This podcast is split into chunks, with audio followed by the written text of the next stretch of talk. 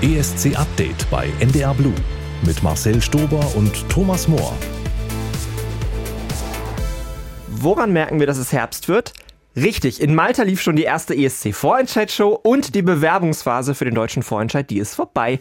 Sechs Wochen lang konnten sich Künstler aller Art bewerben, um nächstes Jahr für Deutschland beim ESC anzutreten.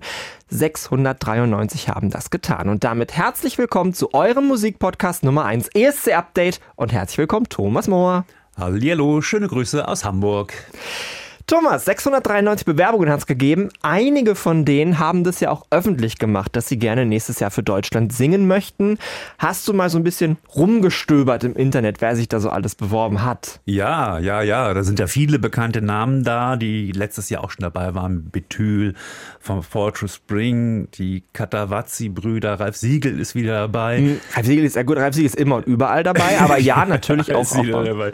Ja, aber das Highlight an Namen war für mich tatsächlich ähm, Marie Reim, ja, die Tochter mhm. von Michelle, also eine Teilnehmerin, die Tochter einer Teilnehmerin. Hatten wir die Variante beim ESC schon? Weiß ich gar nicht.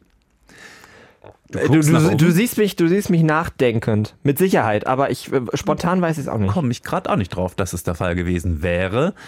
Ja, und dann, wenn man dann die Songs hört, ja, es ist alles eine Frage der Qualität der Songs und äh, da steht und fällt alles. Da können die Interpreten ja so gut sein, wie sie wollen, wenn die, die Song, das Songmaterial nicht so toll ist.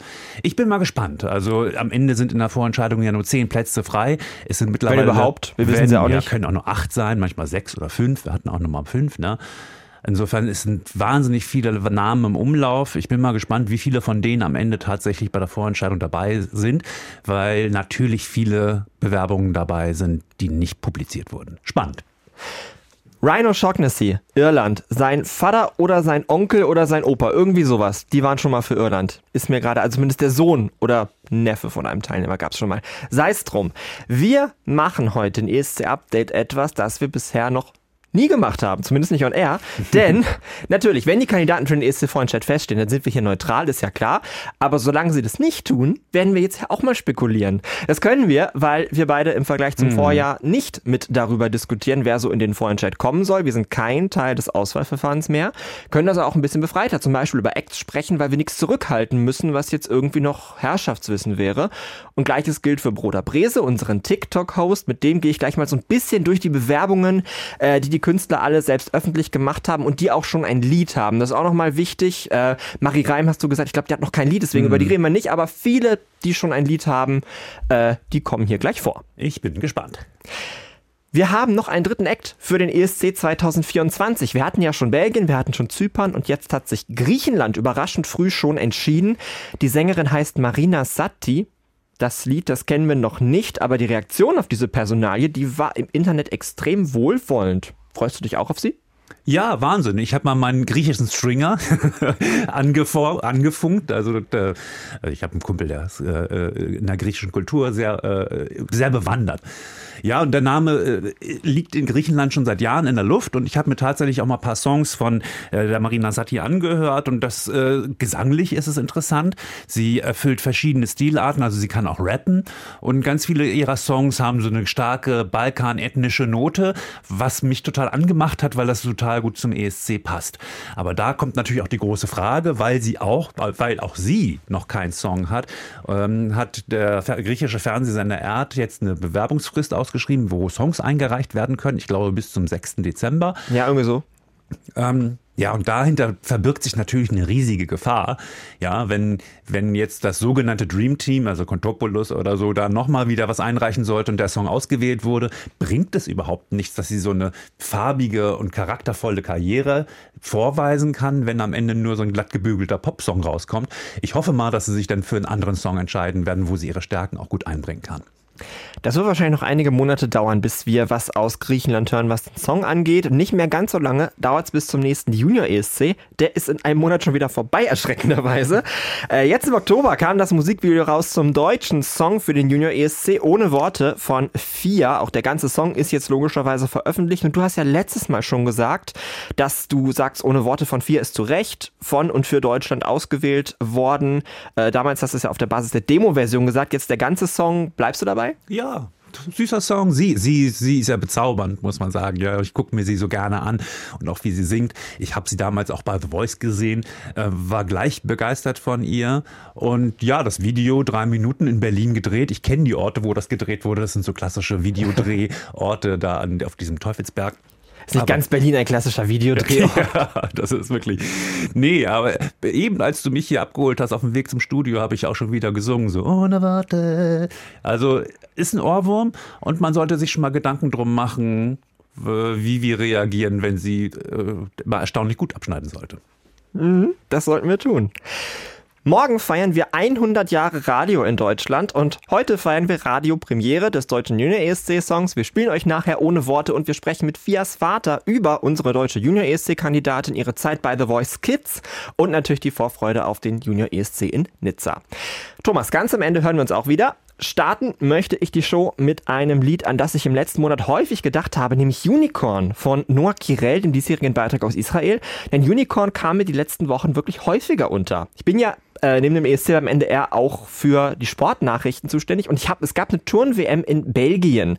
Ist jetzt ein sehr weiter Sprung, ich weiß, aber ich komme zurück. Ja, ich komme zurück. Ich habe dazu geguckt, muss ich sagen. Ja, mhm. und es gab da auch diesen einen Clip, den sogar die EBU geteilt hat, ähm, von der besten Turnerin der Welt, Simone Biles aus den USA. Die hat ein Comeback gegeben und zwar turnte sie zu dem Beat von diesem ESC-Song, Unicorn. Dann ist Noah Kirel auch noch die Freundin von Daniel Peretz, der ist Torhüter bei Bayern München. Also wieder ein gelesen. Sportbezug, wieder ein, ein Haken in der Box. Und nicht zuletzt ist Israel seit Wochen ja ohnehin jeden Tag in den Nachrichten und viele sind mit den Gedanken dort und das sind für mich genug Gründe für Unicorn von Noah Kirel.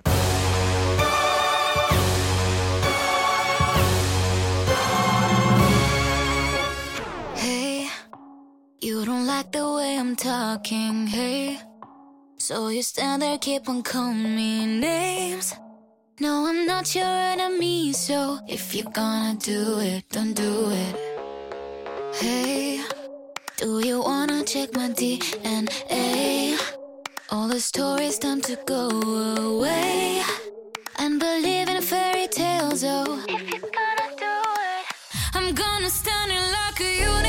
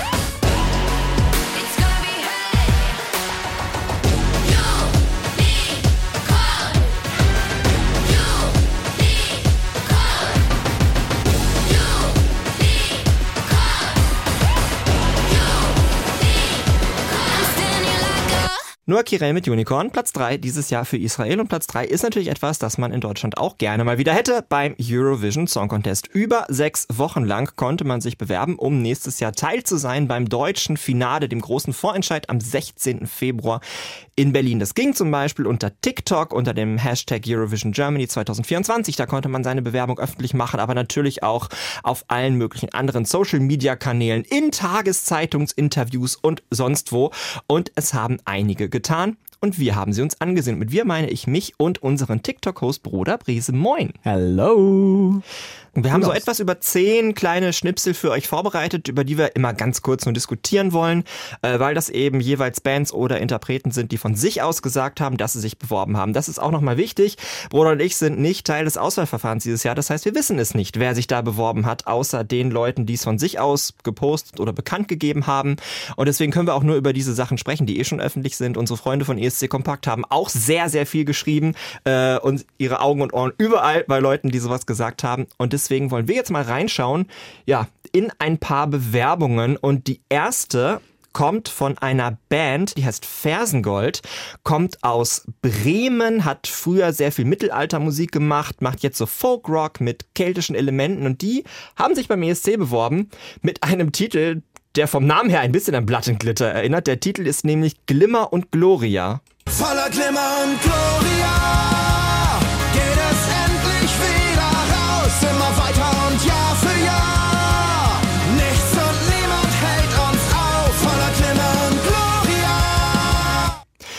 Ja, hat schon, hat schon so eine gewisse Größe, professionell produziert, mhm. das muss man sagen. Ja, das auf jeden Fall. Also professionell klingt's äh, sicherlich. Äh, jetzt, wo du gesagt hast, dass die aus Bremen kommen, es macht auch alles Sinn. Also ich finde, woanders her könnten die auch gar nicht kommen, glaube ich. Ähm, ja, ähm, spannender Sound. Ähm, geht natürlich so ein bisschen in Santiano, aber ein bisschen weichgespülter, vielleicht so ein bisschen in die Richtung. Ähm, ein bisschen folkiger noch. Ähm, ja, ja, ich glaube, dass das, dass das auch besser ankommen könnte als äh, Lord of the Lost dieses Jahr. Äh, die sind ja leider dann doch nur letzter geworden. Auf der anderen Seite, ja, weiß ich nicht, ob dieser, dieser Santiano-Sound, wie du es genannt hast, ob das jetzt wirklich auch sowas ist, was ESC-Fans mögen. Und die sind ja gerne auch mal so der Gradmesser. Also das hat man bei Lord of the Lost ja auch gesehen, diesen My Top 39 Schlag mich tot YouTube-Videos waren die immer so im Mittelfeld, also selten wirklich weit oben. Ich könnte mir vorstellen, dass das bei Fersengold ähnlich wäre, wenngleich ich den Titel, glaube ich, auch für eine große Bühne gut sehen kann. Glimmer und Gloria. Wir machen weiter mit der nächsten Band und das sind alte Bekannte, nämlich Planche Malheur. Uh. Wir wissen, Planche Malheur hat sich schon beworben, 2022. 2023 haben es auch beides jeweils öffentlich gemacht. Dieses Jahr ähm, wollen sie es wieder probieren mit einem Song und da geht es um ihre Heimatstadt. Köln ist die schönste Stadt. Ist die schönste Stadt am Ring, so jetzt nirgends anders. Ja, okay, du Liebe mit blind, dann bin ich Kölsche Stevie Wonder. Bruder, du hast die doch auch mal kennengelernt. Wie sind die so? Ach, das sind super coole, coole Jungs. Also wirklich ganz, ganz entspannte, nette Menschen, ganz, ganz aufgeschlossen und offen. Ähm, tolle, tolle Jungs.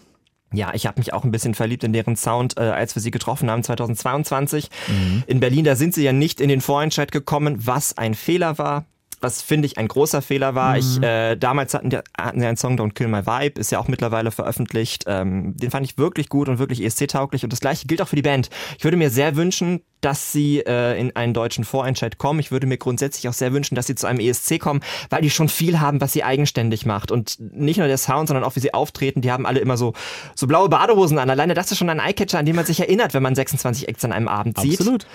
Und jetzt ist aber natürlich die Frage, Köln ist die schönste Stadt. Ob Lüge. Also wir kennen, ja, einmal das und das zweite ist, wir kennen jetzt auch wirklich nur diese 13 Sekunden, die die daraus gepostet haben. Wir wissen nicht, wie der Song weitergeht. Aber das klingt natürlich irgendwie so ein bisschen ich will nicht provinziell sagen, aber wenig relatable für Leute, die in Bukarest wohnen. Ja, ich, ich, ich meine, man muss sowieso, finde ich, da aber auch wieder zu sagen, es hat äh, die Jahre ja immer wieder gezeigt, dass Sprache beim ESC eigentlich eher eine Nebenrolle spielt. So, und äh, wenn man da einen Kölsch Dialekt äh, hat, dann ist es wahrscheinlich den Leuten aus Bukarest ziemlich egal und die könnten auch einfach denken, dass es ganz normales in Anführungsstrichen Deutsch ist. Ähm, deswegen würde ich jetzt einfach mal nicht sagen, dass äh, die Sprache des Songs oder der Dialekt des Songs ein Hindernis äh, darstellen würde. Ähm, nur der so der der Snippet gibt mir so, also die, naja, der erste Teil, der gibt mir so noch nicht so viel. Ja, das stimmt leider. Äh, Deswegen habe ich da aber auch große Hoffnungen irgendwie auf die restlichen 2 Minuten 47 dieses Songs. Absolut. Ähm, und bin gespannt, den zu hören. Yes. Wir machen weiter mit Wiebke Zeise. Wiebke. Zeise, herzlich willkommen äh, in unserem Podcast. Wiebke Zeise tritt auf unter dem Namen Wait, What? What? Exakt. Äh, und sie, Sie, hat sie könnte sich, sich auch Hä? nennen. könnte sich nennen, wenn sie aus Österreich kommt. Ja. Aber das nur für die ganz Eingeweihten. Sie bewirbt sich mit einem Titel namens Leave.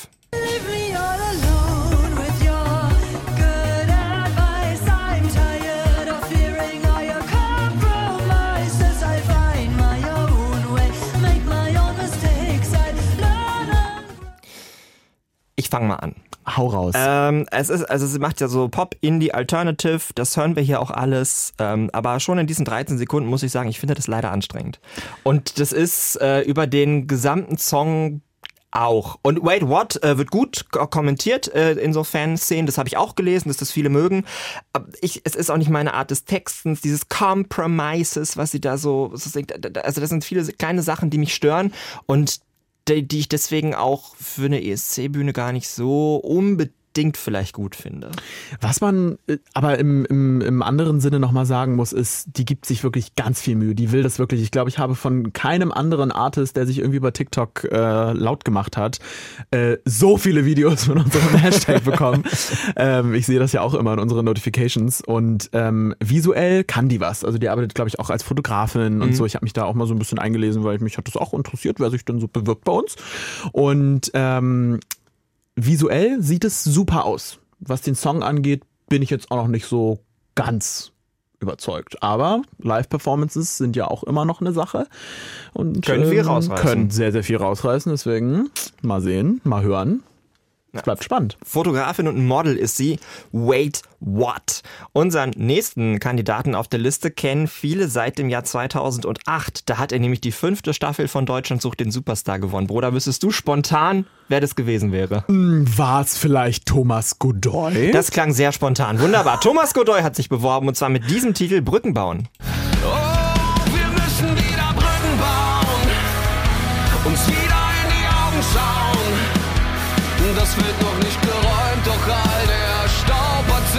Gelegt.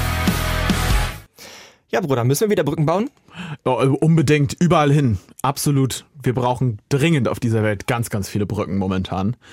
Ähm, außer die Krimbrücke, die brauchen wir nicht. Und ähm, ich finde es erstmal toll, dass der auf Deutsch ist, tatsächlich. Ähm, das gibt mir so ein bisschen tote Hosen-Vibes, was ich persönlich so gar nicht feier, aber ich kann mir tatsächlich vorstellen, ähm, dass es doch international gar nicht so schlecht ankommt. Ich finde, das klingt wie ein ESC-Song der Slowakei. Ach du meine Güte. Das ist das, was ich, ja, da denke ich so an, an, die, an die Jahre, wo die Slowakei noch dabei war, irgendwie Ende, Ende der Null. Jason May. Max Jason May, an exakt den denke ich. Und das ist halt so eine ganz typische handgemachte Rocknummer, gegen die ich jetzt erstmal auch nichts sagen kann, außer dass die Slowakei beim ESC gar nicht so erfolgreich war. Leider. Aber ja, Come also, back, Slovakia, please. ja, Thomas Godoy, ich find's toll, dass er sich beim ESC beworben hat und bin mal gespannt, was daraus wird. Hm. Und ich meine, ehemalige DSDS-Gewinner beim ESC, hallo Luca Henny, Ja. kann funktionieren. Auf jeden Fall. Äh, apropos, äh, ehemalige DSDS-Gewinner, jetzt haben wir sogar einen ehemaligen Gewinner, der sich beworben hat. Ja, wo kommt der denn her? Soll ich wieder raten? Jürgen Olsen. Nein, du sollst nicht mehr raten. Jürgen Olsen äh, ist ein Teil der Olsen Brothers und hat 2000 den ESC gewonnen mit, Bruder, Fly on the wings of love. und wieder GEMA gespart. Genau so ist es. Ich singe jetzt alles ein, einfach Und- ist gar kein Problem. Und Jürgen Olsen hat sich zusammengetan mit einer Schlagersängerin namens Alexandra Hofmann und die wollen zusammen antreten für den ESC mit wahrscheinlich, müssen wir dazu sagen, diesem Titel, den die beiden zusammen aufgenommen haben, Lights of Freedom.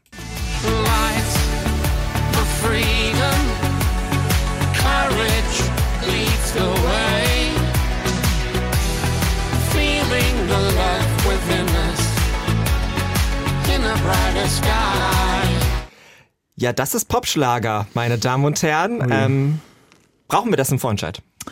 Ach du, also eine, eine Variety bringt das auf jeden Fall mit. Und äh, wenn man mal so in andere Länder wie Schweden oder Norwegen guckt, ist so ein Song eigentlich immer mit im Melodie Grand Prix oder im Melodiefestival dabei. Manchmal kommt es ins Finale, manchmal wird es auch letzter äh, im äh, Semifinale bei denen. Aber who knows? Ähm, persönlich bräuchte ich es jetzt wahrscheinlich nicht, aber ich finde, es klingt süß und ich meine, so ein kleines Gimmick und Easter Egg äh, als Eurovision-Gewinner ist ja auch nicht immer schlecht, aber ähm, Ja, ist die Frage, ob die beiden natürlich auch zusammen dann antreten würden beim Vorentscheid oder ob die Alexander Hofmann das alleine macht. Aber mal sehen. naja, mal sehen. Interessant auf jeden Fall, äh, einen ehemaligen EST-Gewinner auch dabei zu haben. Sehr, sehr schön. Gehen wir einen Schritt weiter äh, zu unserem nächsten Künstler, der heißt David Vidano, ähm, Musiker, Singer, Songwriter und tritt an mit dem Titel Mond. Zieh mich an, zieh mich aus, ich will, was du mit mir machst. Tausend Lichter in der starten zu dir los.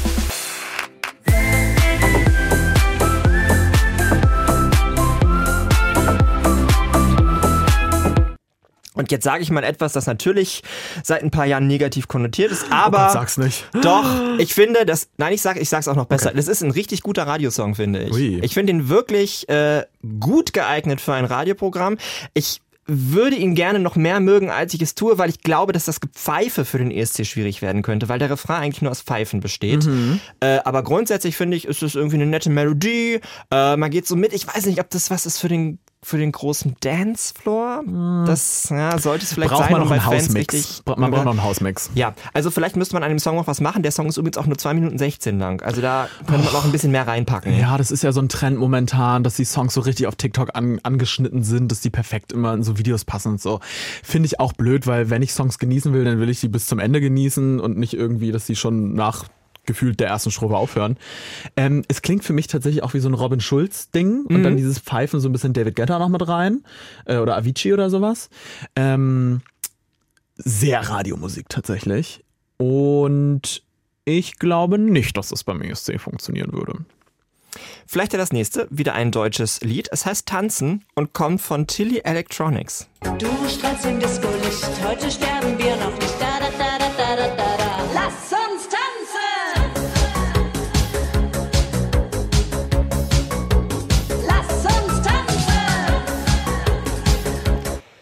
Willst du tanzen, Bruder? Äh, äh, ah, grundsätzlich ja. Ähm, ja. Gut.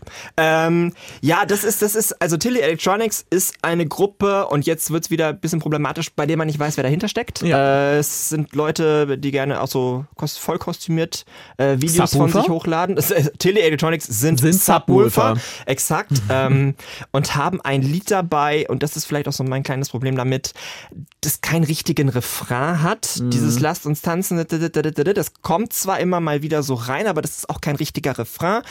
Ähm, und dementsprechend weiß ich auch nicht, ob sich das Lied so wirklich entwickelt. Also für mich ist es, glaube ich, eher, ich meine, man kann natürlich an einem Song immer noch was machen, aber für mich klingt es einfach nach einer Produktion, die absolut nicht ausgereift ist. Also das klingt so ein bisschen wie eine Spur an Audacity reingehauen und dazu noch einmal tanzen und dann einen kleinen Hall. So entstehen die erste Update-Podcasts. Was einen willst du denn? Reverb Und noch einen kleinen Reverb irgendwie mit draufgehauen. Ähm, das klingt für mich einfach nicht fertig. So, also ich finde die Idee irgendwie witzig, ähm, aber vielleicht 30 Prozent fertig. Also da müsste Mhm. noch ganz viel kommen, glaube ich, um da wirklich was draus machen zu können. Ja, glaube ich auch, glaube ich auch. Äh, unser nächster Kandidat heißt Robin Solf. Bruder, wer ist Robin Solf? Robin Solf ist Podcaster und TV-Persönlichkeit aus B -B -B -B -B Berlin. Ja, War mal bei Prince Charming, daher kenne ich ihn, daher kenne ich noch sein Gesicht. Und er bewirbt sich mit einem Titel namens Hit and Run.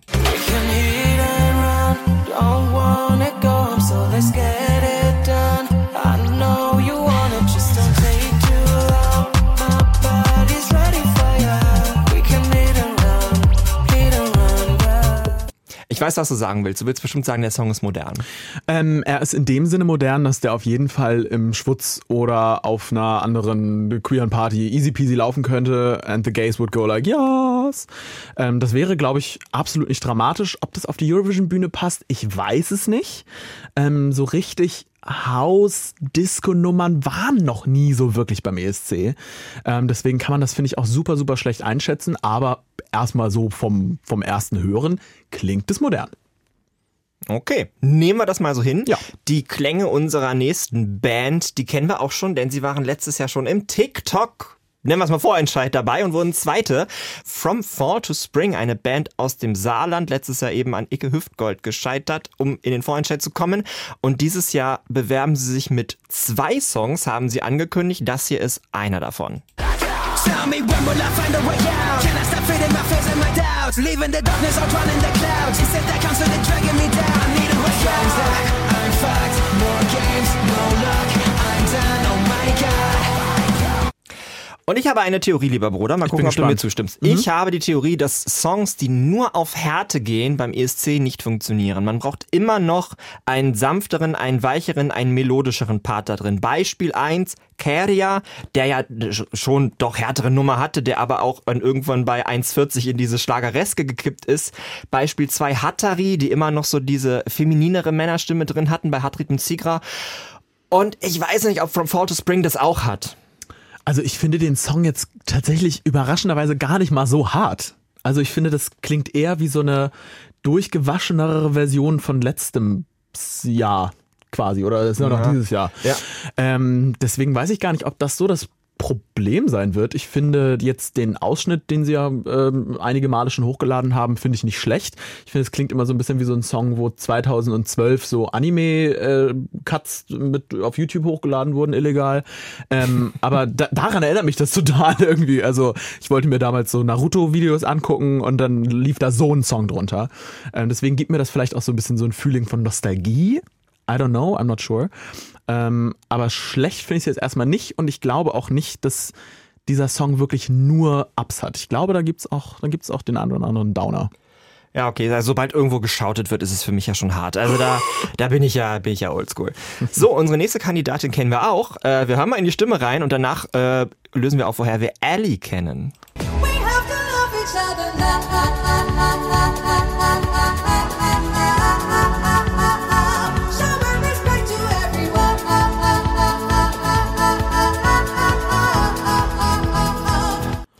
Dachte erst so ganz kurz, was, Ellie Ryan? Und war dann aber so, habe ich es gehört und war so, oh ja, gut.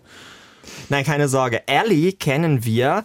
Ein bisschen ähnlich wie von Fall to Spring. Äh, war mal kurz davor, in einen deutschen Vorentscheid zu kommen. Clubkonzert. Und zwar in welchem Jahr? 15? Das Clubkonzert 2015 zu Unser Song für Österreich.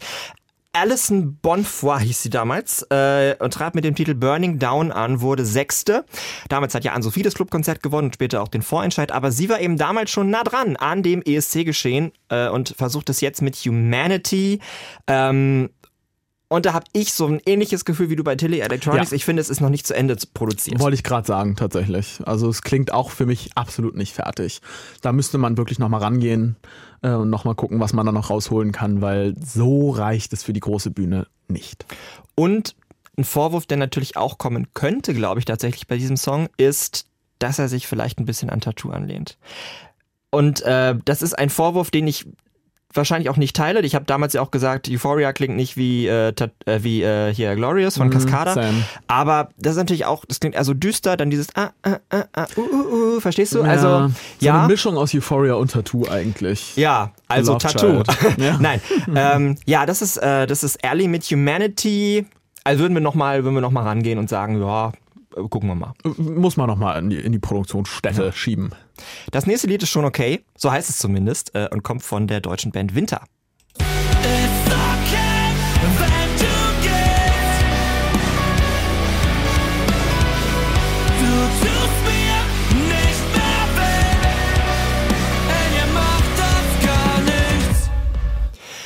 Und da muss ich jetzt wirklich zugeben, als ich diese ganzen Sachen recherchiert habe und mir so viele äh, Clips in Folge angeguckt habe, war das das Einzige, was richtig rausgestochen hat. Ich fand das so geil. Ich find's richtig fantastisch. Ja. Es ist so fett produziert, es ist so epochal. Mhm. Ich habe wirklich Gänsehaut. Und auch als ich das vorhin nochmal alles durchgegangen bin, was wieder die gleiche Stelle, wie der Song schon anfängt, das ist wirklich gut gemacht, große Kunst. Ja, ich äh, habe mir diesen Song tatsächlich schon auf Spotify gesaved äh, und auch einen anderen Song von der Band, weil die machen tatsächlich ganz spannende Sachen. Ähm, und als du mir vor ein paar Tagen die Liste geschickt hast, meinte ich ja auch so, ja, da ist schon auf jeden Fall mein Favorit drin. Den meinte ich jetzt tatsächlich. Ja, es ist auch mein Favorit. Also wir sind uns da tatsächlich einig. Mal gucken, ob wir sie im Vorentscheid sehen. Ja. Äh, Winter gibt's schon lange. Äh, die machen schon seit über zehn Jahren Musik. Äh, hießen früher Dickes Gebäude. Das, das klingt wie ein Song von Fettes Brot. Aber äh, ja, Winter geschrieben V-I-N-T-A, ausgesprochen wie die Jahreszeit. Ähm, ja, schon okay. Hätte ich absolut nichts dagegen, das beim ESC zu sehen. Glaube ich, kann ich mir auch auf der Bühne auf jeden Fall vorstellen. Ja, das kann man auf jeden Fall stagen. Es gibt mir auch immer so noch so ein bisschen so Evanescence-Vibes und so ein bisschen so was so damals in Anführungsstrichen angesagt war. Mit so einem modernen Touch. Finde ich gut. Jetzt haben wir noch eine letzte Band auf der Liste, äh, die sich nicht offiziell beworben hat für den deutschen Vorentscheid, deren Name aber immer so ein bisschen rumgeistert. Also ich sage mal, jetzt wo wir schon spekulieren, können wir auch richtig spekulieren. Ja, bitte. Und kümmern Ich uns bin noch dabei. um ein Gerücht. Ähm, die Band heißt Großstadtgeflüster. Vielleicht kennen Sie die ein oder anderen schon. Der Song, äh, der im Gespräch sein soll für den Vorentscheid, heißt Ich kündige. Halt dein Maul! Ich kündige! Guck, ich zerreiße den Vertrag, schmeiß die Fetzen in die Luft, wünsche einen schönen Tag, weil ich kündige. Jupp, komm mir nicht mit AGBs, die haben keine Gültigkeit, weil ich die gar nicht lese. Ich kündige! So, würdest du, würdest du die AGBs lesen, wenn sie sie dir vorsingen? Ähm, ich w- dann muss ich sie ja nicht mehr lesen, wenn sie mir die auch vorsingen. Exakt. Ähm, aber ich würde mir sie auf jeden Fall vorsingen lassen. Ja, also. Äh, refraintechnisch super, Mega. äh, sehe ich sofort. Auch Ja. das Ding, Ding, Ding bleibt sofort drin. Mein Problem ist die Strophe, die haben wir jetzt nicht gehört, aber alle Strophen sind einfach gesprochen, sind berlinerisch gesprochen. Ähm, Ja, ich ich, weiß nicht mal, ich weiß nicht mal, ob ich jetzt Sprechgesang nennen soll, weil gesungen ist es eigentlich nicht. Nee, das ist kein Sprechgesang, das ist einfach, weißt du, das ist frei Schnauze, was sie denkt. Und wie das auch nun mal ist auf dem Arbeitsmarkt heutzutage, weißt du? Ja, hat sie recht mit, aber ist das wirklich was für die Bühne, wenn sie nicht mal singt in der Strophe? Ich kann mir das wirklich gut vorstellen. Also ich sehe da so Leute an so Schreibtischen sitzen in so Großraumbüros auf der Bühne und äh, die die ganze Zeit so theatralisch irgendwelche Ordner hin und her schieben. Das klingt nach dem Musikvideo von Who the Hell is Edgar? So ein bisschen in die Richtung Vielleicht hätte der Österreich Bühne. das auch auf der Bühne machen sollen, ja, aber absolut ja, ist eine andere. Geschichte. Ja. Okay, also ich kündige und Akten fliegen durch die Luft anstelle von Konfetti oder was man sonst so hat. Ist auch billiger. Ist billiger und äh, dazu kann man nur sagen, halt dein Maul, ich kündige. Das ist der perfekte letzte Satz von Bruder Brese in diesem Podcast. Herzlichen Dank, dass du da warst. Immer wieder gerne. Und jetzt kümmern wir uns um die etwas softeren Themen, um die etwas jüngeren unter uns, nämlich um den Junior ESC. Deutschland hat einen Song, der heißt Ohne Worte. Auch toller Song. Kommt von Fia. Es ist jetzt das Musikvideo raus, es ist jetzt der komplette Song raus. Wir unterhalten uns gleich mit Fias Vater über die ganze Angelegenheit. Und das hier ist der Titel Ohne Worte.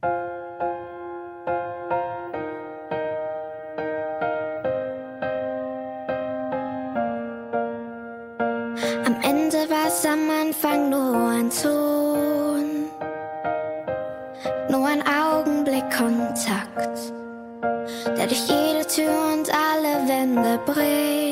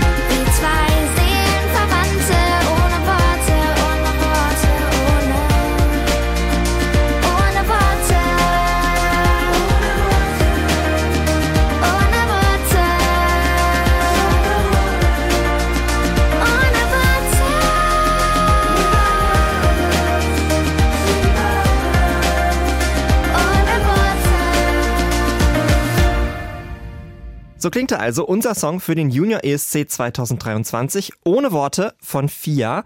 Sprechen wir doch mal über unsere Kandidatin mit jemandem, der sie so gut kennt wie kaum jemand sonst, nämlich mit ihrem Vater Lin. Herzlich willkommen bei ESC Update. Schön, dass du Vielen da Dank bist. für die Einladung. Hallo. Hi, hi. Sag mal, wie war denn das Gefühl für dich ganz persönlich, als du gehört hast, Fia ist unsere Junior ESC-Kandidatin? Ja, das kann man natürlich erstmal gar nicht fassen. Also wir sind natürlich unheimlich stolz. Ähm, klar, äh, als Eltern, ne, die ein Kind haben, der dann halt Deutschland vertritt in Nizza, das ist schon eine Riesenehre. Also klar, wir waren mega, mega, mega aufgeregt. Ich glaube, wir waren viel mehr aufgeregter als vier. War Fia denn eigentlich immer schon so musikalisch? Ja, das hat sie aber nicht von mir leider. Die war schon immer sehr musikalisch, äh, wegen der Mama. Sie singen halt beide super viel, super gerne und schon von klein auf immer Karaoke. Fia war dieses Jahr bei The Voice Kids. Da kamen sie ja auch bis ins Finale. Ihr Coach äh, ist, ist eine ESC-Gewinnerin gewesen. Das war Lena. Äh, was habt ihr denn für, für Erfahrungen dann bei The Voice gemacht? Das war ja für Fia auch die erste richtig große TV-Produktion. Ja, absolut. Also The Voice war riesig. Also ich kann es wirklich nur jedem Kind und jeden Eltern äh, empfehlen, die gerne, äh, also die gerne singen und auf der Bühne sind, weil das ist eine Erfahrung für die Kinder. Die Leute sind da so nett. Die ganze Betreuung drumherum ist super professionell. Ähm, und die, die Coaches, ja, die Coaches sind einfach Wahnsinn. Ähm, Lena, Alvaro, ja, das sind so wirklich super, super nette Menschen. Ähm, und ja, mega lieb zu den Kindern. Kann man nicht anders sagen.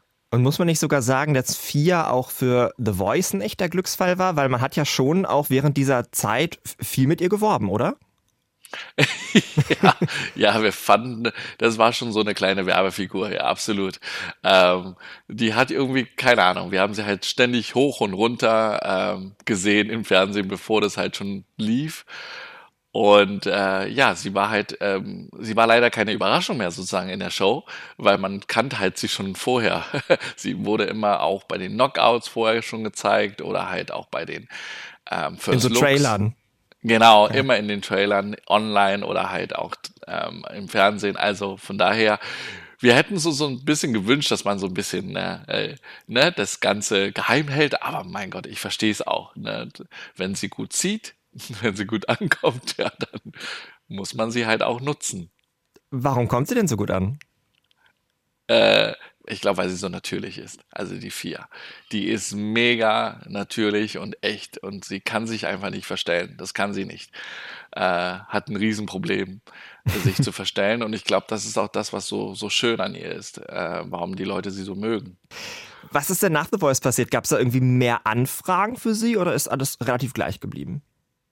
Also sehr, ja, also wir müssen schon sagen, es gab sehr, sehr viele Anfragen. Also sie kam zwar peu à peu, aber dann plötzlich so richtig geballt mit Einschlag und ähm, ja, auf jeden Fall. Mhm. Also wir könnten, wir hatten eigentlich gedacht, das würde danach viel ruhiger werden, ähm, ne, der ganze Tubel, aber nein, das wurde es nicht bei ihr.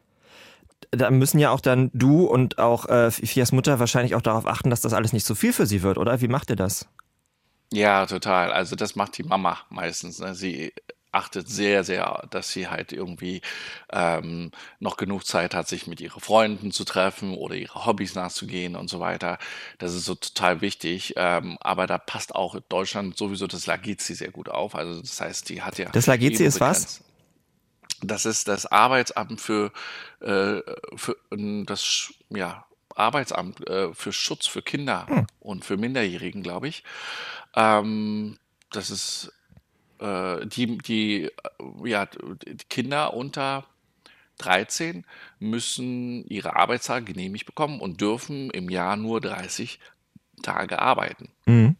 Und sie hat bei The Voice halt schon sehr viel Kontingent weg. Dann tanzt sie natürlich auch im Friedrichstadtpalast. Da gibt es am Ende des Jahres immer die Shows ähm, im jungen Ensemble, wo sie halt eine der vielen Darsteller dort ist und halt äh, super gern mittanzt. Ne, dadurch ähm, hat sie generell schon ein wenig weniger a- erlaubte Arbeitstage. Und ähm, als dann die Anfrage von ESC dann reinkam, Mhm. dann ähm, mussten wir wirklich äh, entscheiden, ne, was können wir annehmen und was nicht. Da wird dann so der Rechenschieber rausgeholt. Wie viele Tage hat sie noch? Was kann man da Oh, machen? So kann ich mir das so aber vorstellen. so richtig. Oh, aber so richtig. Da wurden richtig ähm, Rechenschieber rausgeholt. Da wurden äh, Drehtage gekürzt. Da wurden, da wurde gesagt, okay, dann müssen wir alles an einem Tag machen. Also haben sich irgendwie drei Interviewsteams äh, gleichzeitig äh, an einen Ort versammelt, äh, die dann hintereinander dann äh, Mhm. als alles sozusagen als ein Drehtag dann machen konnten. Also es wurde echt, echt geschoben und äh, die Entscheidung war auch echt äh, heftig, äh, sage ich mal so. Ja. Ähm, was, welche, welche Projekte man jetzt zusagt und welche man absagen muss. Bei The Voice haben wir das gesehen und im Musikvideo, da sehen wir es auch. Sie untermalt all ihr Gesungenes mit Gebärdensprache. Seit wann macht sie das und warum macht sie das eigentlich? Ähm, sie macht das, äh, also Gebärdensprache, beziehungsweise ja, macht sie halt schon seit einer Weile wegen ihrer kleinen Schwester. Sie ist nämlich ähm, gehörlos und ähm, hat auch eine Behinderung und deswegen haben wir immer so rudimentäre Gebärdensprache schon allein von ihrer Sonderschule halt herausbekommen. Wir haben halt so ein Buch, wo halt bestimmte Zeichensprachen und so weiter sind und Fia ist aber diejenige, die eigentlich immer sich damit beschäftigt hat, ähm, wenn sie halt mit ihrer Schwester gesprochen hat. Wir eher nicht, weil wir dachten noch bis vor kurzem, dass die Emilia, also ihre kleine Schwester, schwerhörig ist. Aber jetzt hatten wir eine große, große Untersuchung mit einer OP und alles drum und dran und das ist tatsächlich rausgekommen, dass sie gehörlos ist. Mhm. Und das hat irgendwie die, ihre Schwester mehr gespürt als wir. Also, ja. Wie ist denn das Verhältnis zwischen Fia und ihrer Schwester? Oh, die sind unzertrennlich. Also die beiden sind ähm, wirklich unzertrennlich. Ähm, nach der Schule gibt es so richtig Rituale, weil Emilia ist ein Ritualkind und äh, sie braucht ihre Umgebung, die sie kennt, damit sie sich halt wohlfühlt. Und ja, Fia ist halt ein, äh, ihr Fels. Wollen wir mal über das äh, Lied sprechen, das haben wir auch vorhin gehört. Ohne Worte, das gibt es schon ein paar Jahre. Das hat uns Komponist Martin Fliegenschmidt vergangenen Monat hier in ESC Update erzählt, wurde dann aber angepasst an Fia und an diese Geschichte. Wie ist dieser Song zu euch gekommen? Hat da irgendjemand angerufen und gesagt, das hier ist der Song für Fia oder hattet ihr da eine größere Auswahl? Wie, wie kam das so zusammen? Ja, das war eine ziemliche, ähm, ziemliches ähm, Achterbahn, würde ich sagen. Tatsächlich. Ähm, ja, wir haben nämlich zuerst ganz andere Songs angeboten bekommen. Ähm, und dann haben wir einige Songs probiert und haben uns dann für einen Song entschieden.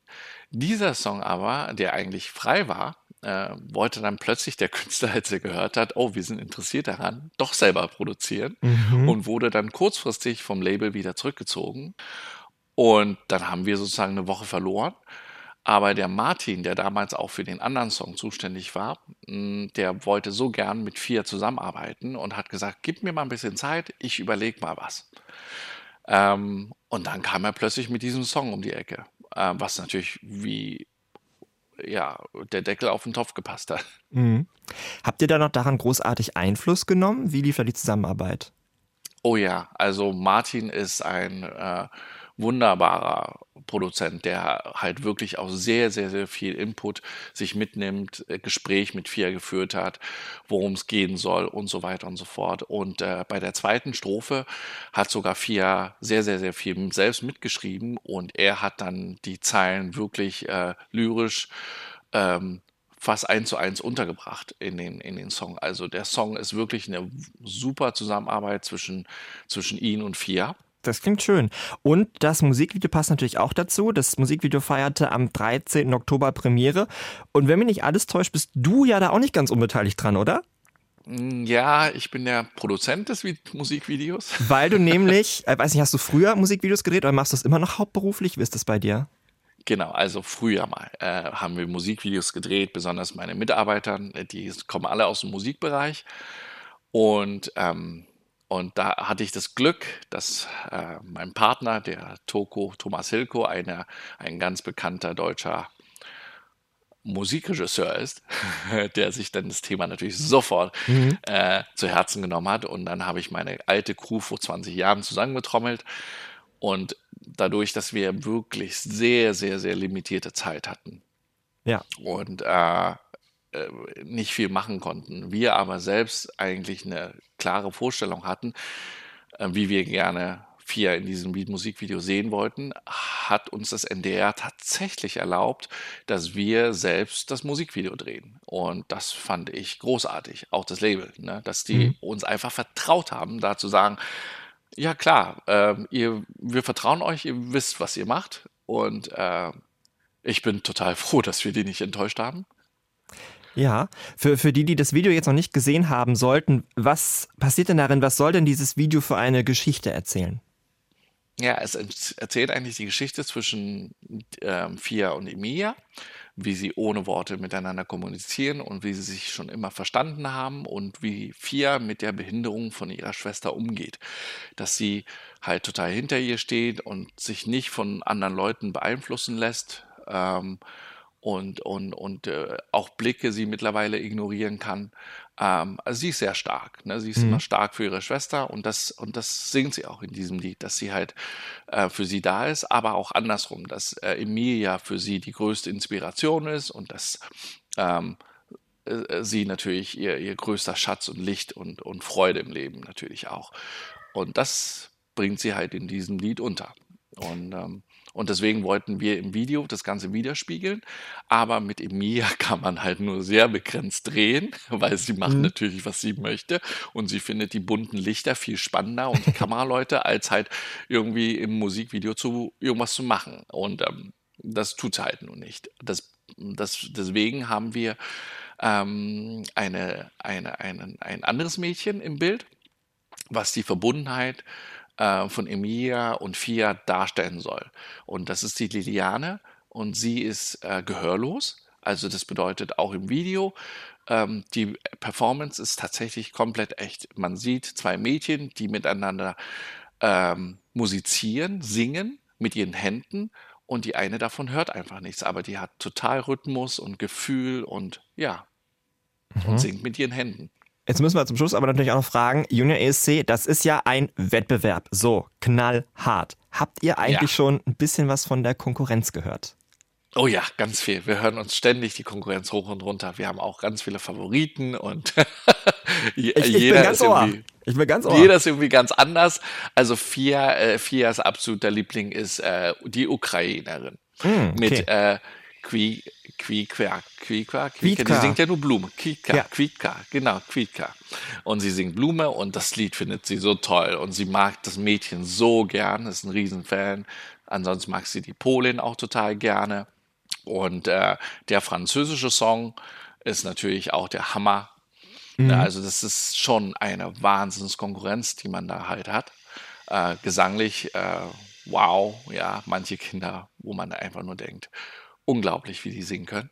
Da hat man schon Respekt. Auf jeden Fall. Ich bin, ich bin sehr gespannt, dann vier auch zu erleben, wie sie die anderen äh, trifft, nächsten Monat dann in Nizza. Und äh, dann sehen wir uns auch wieder. Bis dahin sage ich erstmal Danke, lieber Lynn, für deine Zeit. Ich freue mich Ja, sehr darauf. bitteschön. Auf Nizza. Bei ESC Update geht es jetzt weiter mit dem Thema ESC-Songs mit Gebärdensprache. Mein Kollege Thomas Mohr hat letztens schon den ersten Beitrag in der ESC-Geschichte erwähnt, der das gemacht hat. Lettland nämlich 2005 schon. Äh, Walters und Kascha mit The War is Not Over. Das hören wir jetzt.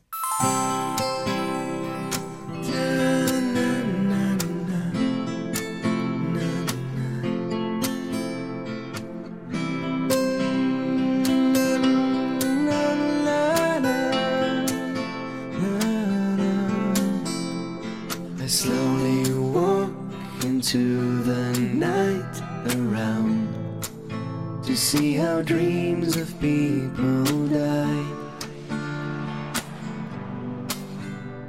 They gently fall from windows all around and crash against the ground like glass. And I'm so sorry, I'm so helpless in this angry world.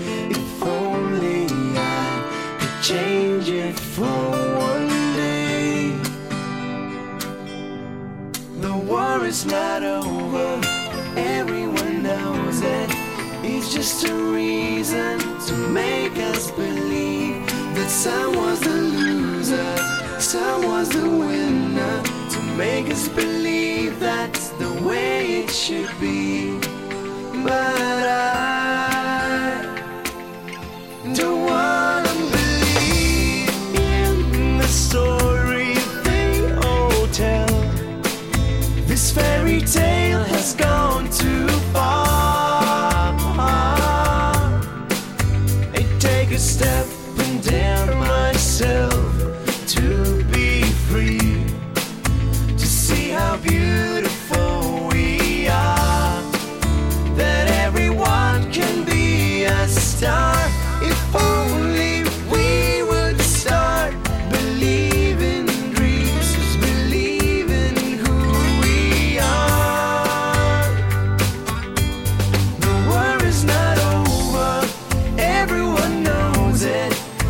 just a reason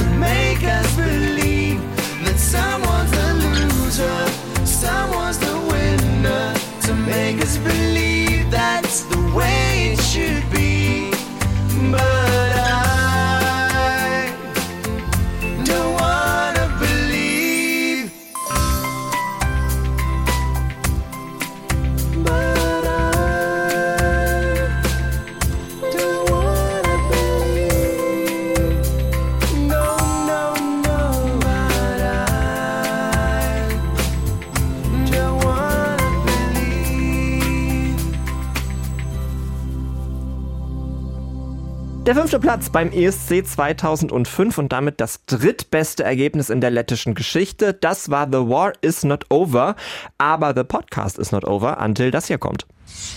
ESC Update. Three Minutes. Bye bye. Und bei Three Minutes Bye Bye reden wir über einen Song, der mehr Aufmerksamkeit verdient hat. Und heute, Thomas, habe ich dir nicht verraten, welcher es ist, ähm, weil ich dazu eine Geschichte erzählen möchte. Ich war Anfang des Monats bei einer ESC-Party in Hannover. Es gibt ja so wenig im Jahr und da muss man immer dahin, wenn es sie mal gibt. Die ist jedes Jahr. Äh, ich war da mit einem Kumpel und bevor diese Party richtig losging, gab es ein ESC-Quiz. Und keine Sorge, ich habe jetzt nicht die zehn Fragen aufgeschrieben, das spielen wir jetzt hier nicht. Aber bei diesem Quiz gab es Preise zu gewinnen. Ich habe es endlich geschafft zu gewinnen. Jawohl! das wollte ich nur erzählen. Wir haben gewonnen. Äh, als Preis gab es einmal ein, also so ein ESC-Buch äh, von, ich weiß nicht mehr genau, wer es geschrieben hat. Es war voller Fehler. Ich habe am Anfang gehofft, es sind Übersetzungsfehler, aber es ist nicht nur. Ähm, und der erste Platz hat noch so ein äh, ABBA-Kalender 2024 bekommen. Das fand ich auch sehr toll. Nächstes Jahr ist ja 50 Jahre ABBA. Und für Platz zwei gab es neben diesem, äh, neben diesem ESC-Buch noch ein anderes Buch, nämlich ein ESC-Krimi von einem Thomas More. Das, wird jetzt schon ver, verjubelt bei so Quiz. Nicht für den ersten Platz, ich bin richtig enttäuscht. Nein, den ersten Platz. Nein, ich hab's ja natürlich schon im Regal stehen. Deswegen war ich sehr froh, dass es das für den zweiten Platz gab. Aber ich dachte, das ist irgendwie schön. Das wollte ich dir erzählen. Äh, das Buch ist noch en vogue. So. Und äh, als wir dann bei dieser Party waren, lief ein Song, den ich noch nie bei einer ESC-Party gehört habe. Und dann dachte ich mir, warum eigentlich nicht? Und das ist heute unser Song Three Minutes Bye Bye. Denn natürlich ist das ein Lied, das wir alle kennen, aber eigentlich nicht als Lied. Denn wir reden immer nur über die Performance von Love, Love, Peace, Peace von Mons Selmerlöw und Petra Miede. 2016 einer der großartigsten Interval-Pausen-Acts, die es jemals gab beim ESC. Aber als Song, finde ich, ist das durchaus unterbewertet, denn da ist ja noch ein ganzes Lied dahinter, was man gerne mal vergisst. Aber die Melodie hat man sofort im Kopf, oder nicht? Auf jeden Fall. Ja, auch schon als Melodie und als normaler Song würde das, glaube ich, sich ganz gut platzieren. Ähm, ja, in Schweden wird sowas als mal einfach mal für so ein Interval-Act äh, reingeschoben, so eine gute Komposition, so eine gute Performance, aber ähm, das hätte allein auch was gewinnen können. Nicht, nicht ganz und gar, aber irgendwie so eine gute Platzierung hätte, hätte der Song erreichen können. Ich finde, man, das ist so ein bisschen wie bei dem ESC-Film von Will Ferrell. Eine gute Parodie auf einen Song ist gleichzeitig auch ein guter Song. Und das ist ja auch mit Love, Love, Peace, Peace. Hast du noch im Kopf, wer da so alles par parodiert wurde? Ach ja, auf jeden Fall. Hau also raus. ähm, die polnischen Butterstampfer. So, eins. Ähm, dieses äh, Eiskunstläufer, der, der eine Pirouette. Die mal wieder ähm, zwei, ja. Ähm, Ähm, das Hamsterrad. also ich mache das hier alles grafisch nach oder, oder spiele das alles nach. Was kommt dann noch? Oh Gott, jetzt bin ich hier unter Druck gesetzt. Ähm, Vieles, vieles mehr, vieles, vieles mehr, das werden wir alles gleich hören, denn dieses Lied, das gibt es als Studioversion, was ich nicht wusste. Und das ist viereinhalb Minuten lang, weil nämlich die ersten zwei Minuten 20 erstmal nur geredet wird. Das ist auch nochmal besonders. Aber irgendwie auf so einer ESC-Party funktioniert auch das, weil man sich die ganze Zeit denkt, ja, wann geht es denn jetzt los? Und jetzt Step 4 und Step 5 und was auch immer. Und das wollen wir uns jetzt einmal anhören als unser 3 Minutes Bye-Bye für heute. ja, Kino im Kopf. Das ist richtig. Wir sagen Bye-bye und hören uns wieder am 25.11. oder ein bisschen früher, denn der 25.11. ist der letzte Tag vor dem Junior Eurovision Song Contest in Nizza. Ich werde in Nizza sein und werde euch alles äh, hautnah bringen, was da so vor sich geht. Ich werde hinter jede Kulissen gucken, ich werde euch die Stimmung auf dem Hotelflur schildern und ich werde es hoffentlich auch ein bisschen vorm 25.11. schon in der ARD Audiothek machen. Aber am 25.11. hört ihr uns auch noch linear bei NDR Blue. Ich freue mich sehr auf euch und auf dich, lieber Thomas, und auf den Junior ESC und auf Love, Love, Peace, Peace. Tschüss. Bis bald. Step one get everyone's attention. A powerful, majestic start. Maybe battle horn of some kind.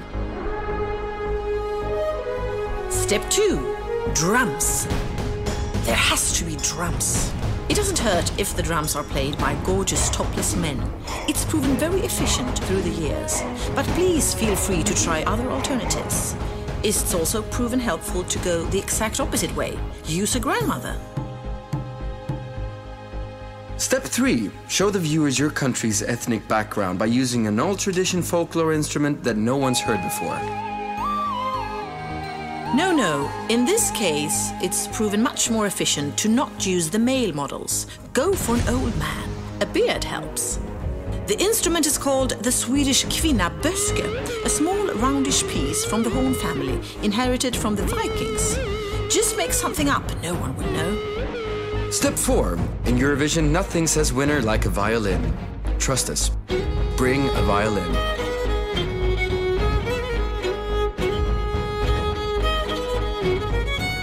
Step 5. The violin, the drums, and the kvinna böske might make it all feel a bit old fashioned. This can easily be fixed by adding a DJ who pretends to scratch. In real life, of course, this is 30 years old, but in Eurovision, it'll give your number a contemporary feel. Step six costumes. You need to look memorable, something that the viewers will notice. Perfect. Step 7. The song. Everything else might be important, but the song is essential. Let it be about something everyone can relate to. Love works. Peace is also a popular way to go. Yes, peace is good. ABBA actually won the competition with a song about war with Waterloo, but this is not something we recommend. When you have all your pieces gathered, go for it. And don't look back. Let the song begin with passion, let the wind begin to blow. You can break the rules of fashion and your chance to win shall grow. Look into the TV camera so the audience can see. That you're lovable, not desperate, smile and they will vote for me. Fill the stage with light as dancers will join us. The expectations grow. It's time for the chorus.